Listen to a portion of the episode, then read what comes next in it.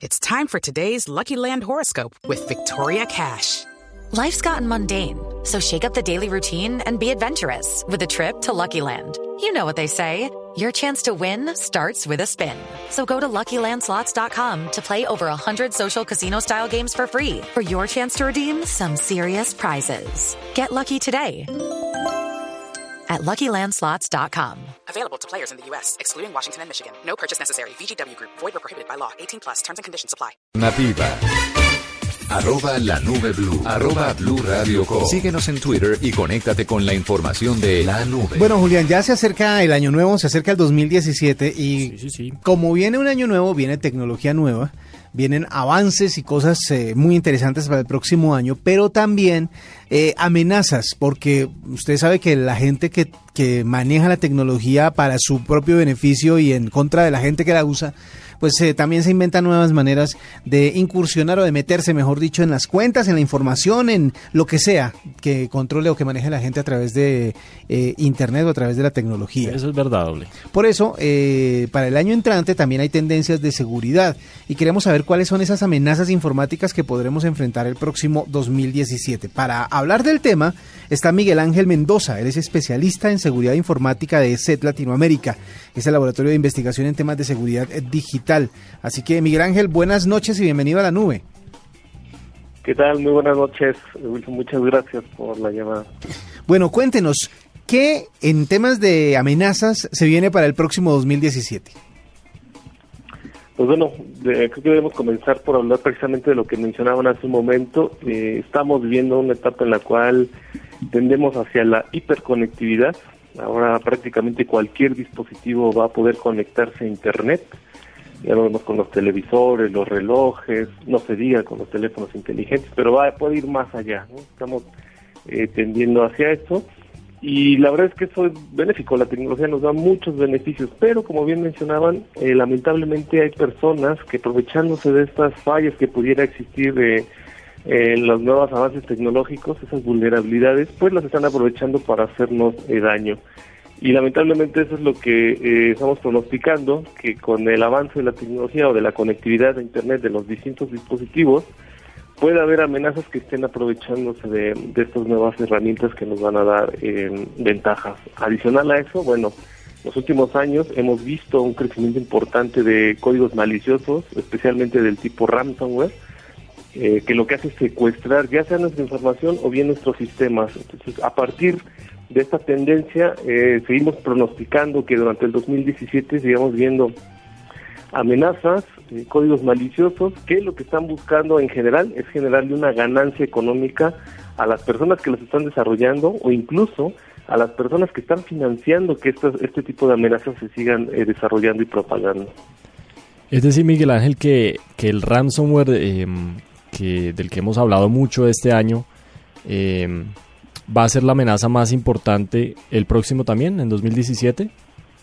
Pronosticamos que sí y además estamos eh, viendo una, una tendencia hacia el ransomware aplicado a las cosas, al, de- al denominado Internet de las cosas. Internet de las cosas. Ahora sí. lo que estamos viendo es que posiblemente en los próximos meses o en los próximos años lo que va a suceder es que ya no solamente van a secuestrar nuestra computadora o nuestra información, incluso a cualquier dispositivo que pueda conectarse a Internet, incluso los automóviles, y se va a seguir aplicando la extorsión en el ámbito digital. Bueno, ¿y qué otro, otra, o sea, esto que lo que tiene que ver con el, con el ransomware, hay que decirlo, antes se pensaba que era únicamente para las personas famosas, por decirlo de alguna Para las manera, empresas para las pronto. empresas, etcétera, etcétera, pero pues es algo que le puede suceder a usted, amigo oyente, a cualquiera de nosotros. Pero aparte de eso, ¿qué otras amenazas vienen?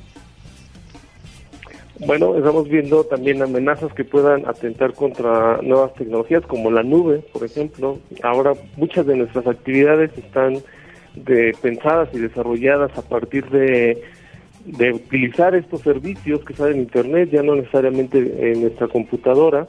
Y por lo tanto, bueno, eh, lo que está sucediendo es eso, que buscan robar nuestra información, como bien lo decía en este momento.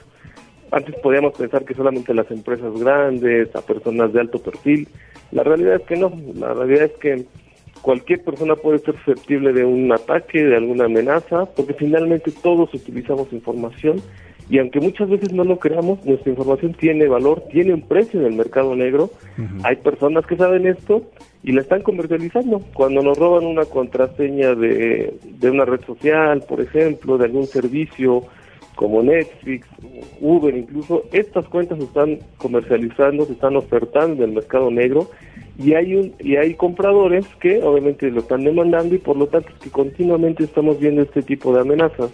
Continuamente se están propagando desarrollando y por eso es que eh, no auguramos que en los próximos meses eh, esto desaparezca. Por el contrario creemos que van a seguir en aumento hay un sector Miguel que, que ha sido especialmente afectado por por um, el secuestro de información y es el de la salud este año hemos tenido muchas noticias en ese sentido eh, ¿Cómo está el panorama para el 2017 en ese sector, en el sector de la salud? ¿Y por qué, porque es el más vulnerable, pues?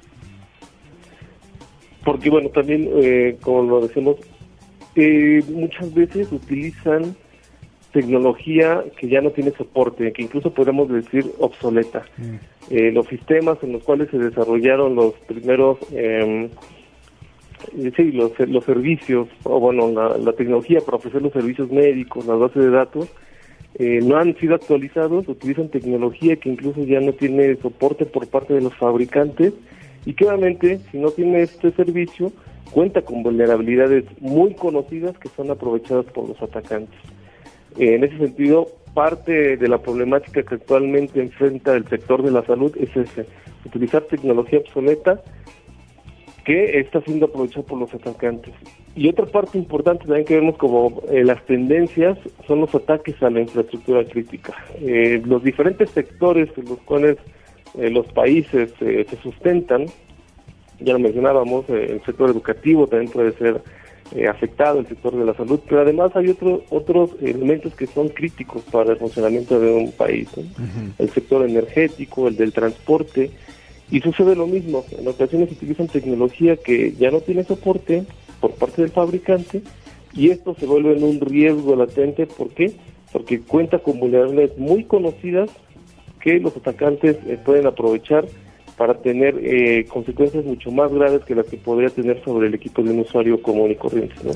Son consecuencias que afectarían, de hecho ya hemos visto casos en los cuales ciudades enteras se quedan sin energía eléctrica por alguna falla, por algún ataque de malware, y esto también es algo que eh, lo tenemos en mente y que los países deberían estar considerando en este momento porque también es una es una de las tendencias que estamos observando los ataques hacia las infraestructuras críticas y los diferentes sectores que que si bien no se desarrollan amenazas específicas para ellos eh, dependiendo de la información que se esté manejando eh, son las consecuencias o, la gravedad de un incidente de seguridad relacionado con ellos. Eh, hace un tiempo, para los que siguen eh, las películas y tienen como alguna noción de que la, ciencia ficción que se ve en algunas de ellas se vuelve realidad.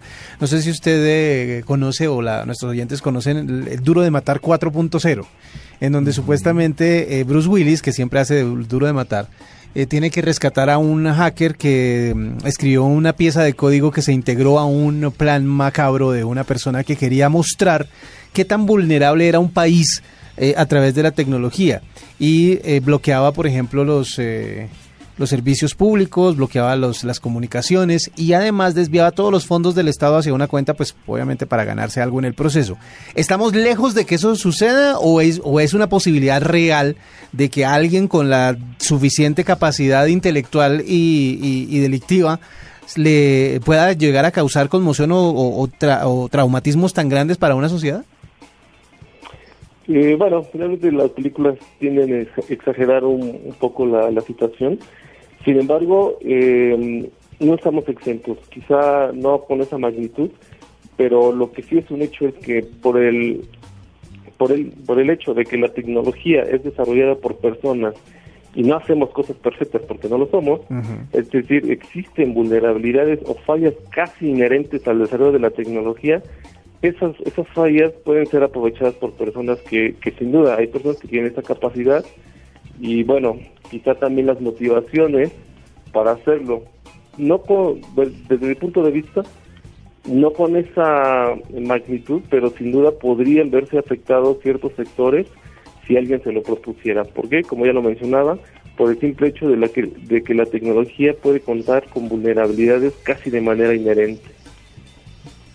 Miguel Ángel, yo quisiera que habláramos un poquito de, ese mercado negro donde se mueve, por ejemplo, donde se mueve la información que se secuestra, eh, de esas personas de las que hemos venido hablando que tienen la capacidad de, alterar la tecnología en varios, en varios niveles. Em, ¿Qué sabemos de, ese mercado? ¿Qué sabemos de esas personas? Eh, ¿Son grandes organizaciones o puede una sola persona lo suficientemente hábil em, poner en jaque pues em, infraestructura crítica de un, de un estado? sí, de hecho puede ser mm, de ambos, ¿no? Alguna persona que trabaje de manera independiente y que tenga ciertos intereses por afectar a algún país. Sin embargo, también una tendencia que hemos visto es el desarrollo de una industria cibercriminal. Por eso hace un momento hablaba de las personas que pueden financiar este tipo de ataques. ¿Por qué? Porque ahora ya no se necesita ser un especialista para poder llevar a cabo un ataque. Incluso en el mercado negro se ofertan herramientas que permiten, por ejemplo, el desarrollo automático de ransomware cualquier persona con el dinero suficiente la puede adquirir y ya no es necesario que sepa programar, que sea eh, especialista en sistemas operativos o redes, puede generar su propio ransomware de manera automática con esta herramienta y comienza a propagarla. Comienza a ganar dinero también y de la misma manera lo hace quien vende esta herramienta. Entonces, estamos hablando ya de una industria que ofrece servicios eh, a, a, una, a un mercado que lo está demandando ataques, incluso ya se utilizan términos como ransomware as a service, attack as a service, eh, malware as a service, es decir, si alguna persona requiere alguna de estas herramientas, las puede adquirir en el mercado negro, además de otro tipo de información. Hace poco, por ejemplo, se, supo la noticia de que Facebook compraba contraseñas en el mercado negro con el propósito de hacer un estudio eh, saber qué tan fáciles o qué fáciles de adivinar son las contraseñas de sus usuarios. Entonces, a partir de comprar estas contraseñas, ellos comenzaron a hacer un análisis para ver cuáles son los passwords más utilizados por sus usuarios y ver su eh, debilidad. Pues claramente aquí vemos que una empresa eh, muy reconocida adquirió información en el mercado negro. Que podríamos suponer que personas maliciosas que tienen otras intenciones también lo están haciendo. De hecho, parte importante o los riesgos más importantes relacionados con la compra de esta información se pueden asociar a las extorsiones, al robo de identidad, que ha tenido un crecimiento importante en los últimos años. Entonces estamos viendo un panorama un tanto desalentador en cuanto al ámbito de la seguridad, porque cada vez se desarrollan más amenazas, cada vez eh, hay más información que se trata en el mercado negro pero por, lo, por el otro lado, precisamente es lo que estamos haciendo. Nosotros creemos que lo más importante es comenzar a crear una cultura de ciberseguridad en la cual eh, no solamente participen las grandes empresas, en este caso las empresas de seguridad, sino que cualquier persona que utilice la tecnología esté consciente de estos riesgos y que a partir de ello comencemos a desarrollar nuevos hábitos, nuevas prácticas de seguridad, no solamente nosotros, también los gobiernos, muchos de ellos ya comienzan a legislar en temas de ciberseguridad. ¿Por qué? Porque están viendo que es un, es un tema importante, que en ocasiones puede generar problemas graves y que por lo tanto deberíamos comenzar a considerarlo si buscamos tener eh, seguridad en cualquier nivel y en cualquier ámbito. Bueno, y para terminar con estos temas que pueden ser un poco, mm, eh, no sé, como eh, terroristas para mucha gente. pueden sonar, sí. pueden sonar con, pueden sonar que estamos tratando de meter miedo, pero es verdad y hay que, y hay que protegerse para proteger los datos, para proteger todo lo que uno hace con la tecnología. Eh, cada vez más la gente juega en línea, cada vez más las consolas de videojuegos son eh, em, con, tienen mucha más capacidad y se comparte mucha información a través de ellas. ¿Hay algún tipo de amenaza para el próximo año que tenga que ver con las consolas? Eh, sí, parte importante también de lo que vemos es que los ataques que se desarrollan eh, para el ámbito de los gamers eh, se asocia al uso de los recursos que ellos tienen. En general, las amenazas son las mismas, hablamos de códigos maliciosos, algún tipo de malware, que lo que va a hacer es infectar ese equipo o posiblemente las consolas. ¿Por qué? Porque utilizan recursos importantes que son utilizados, como cuáles como el procesamiento, como el ancho de banda para que se puedan conectar y jugar con una mejor experiencia. Estamos hablando que lo que se aprovecha en este caso son los recursos que están utilizando o en este, los recursos que están empleando los gamers para tener una experiencia de juego importante. Entonces, eh, hablamos de, de amenazas similares para los diferentes sectores lo, destacable o lo, o lo, diferente de cada uno de ellos son las implicaciones que puede tener. Pues bien, estábamos hablando con Miguel Ángel Mendoza, él es especialista en seguridad informática de SET Latinoamérica, para que nos vayamos preparando para lo que se viene en el próximo 2017. Miguel Ángel, muchas gracias por estos minutos aquí en la nube. No, por el contrario, ha sido un gusto y muchas gracias. Esta es la nube de Blue Radio. Comienza un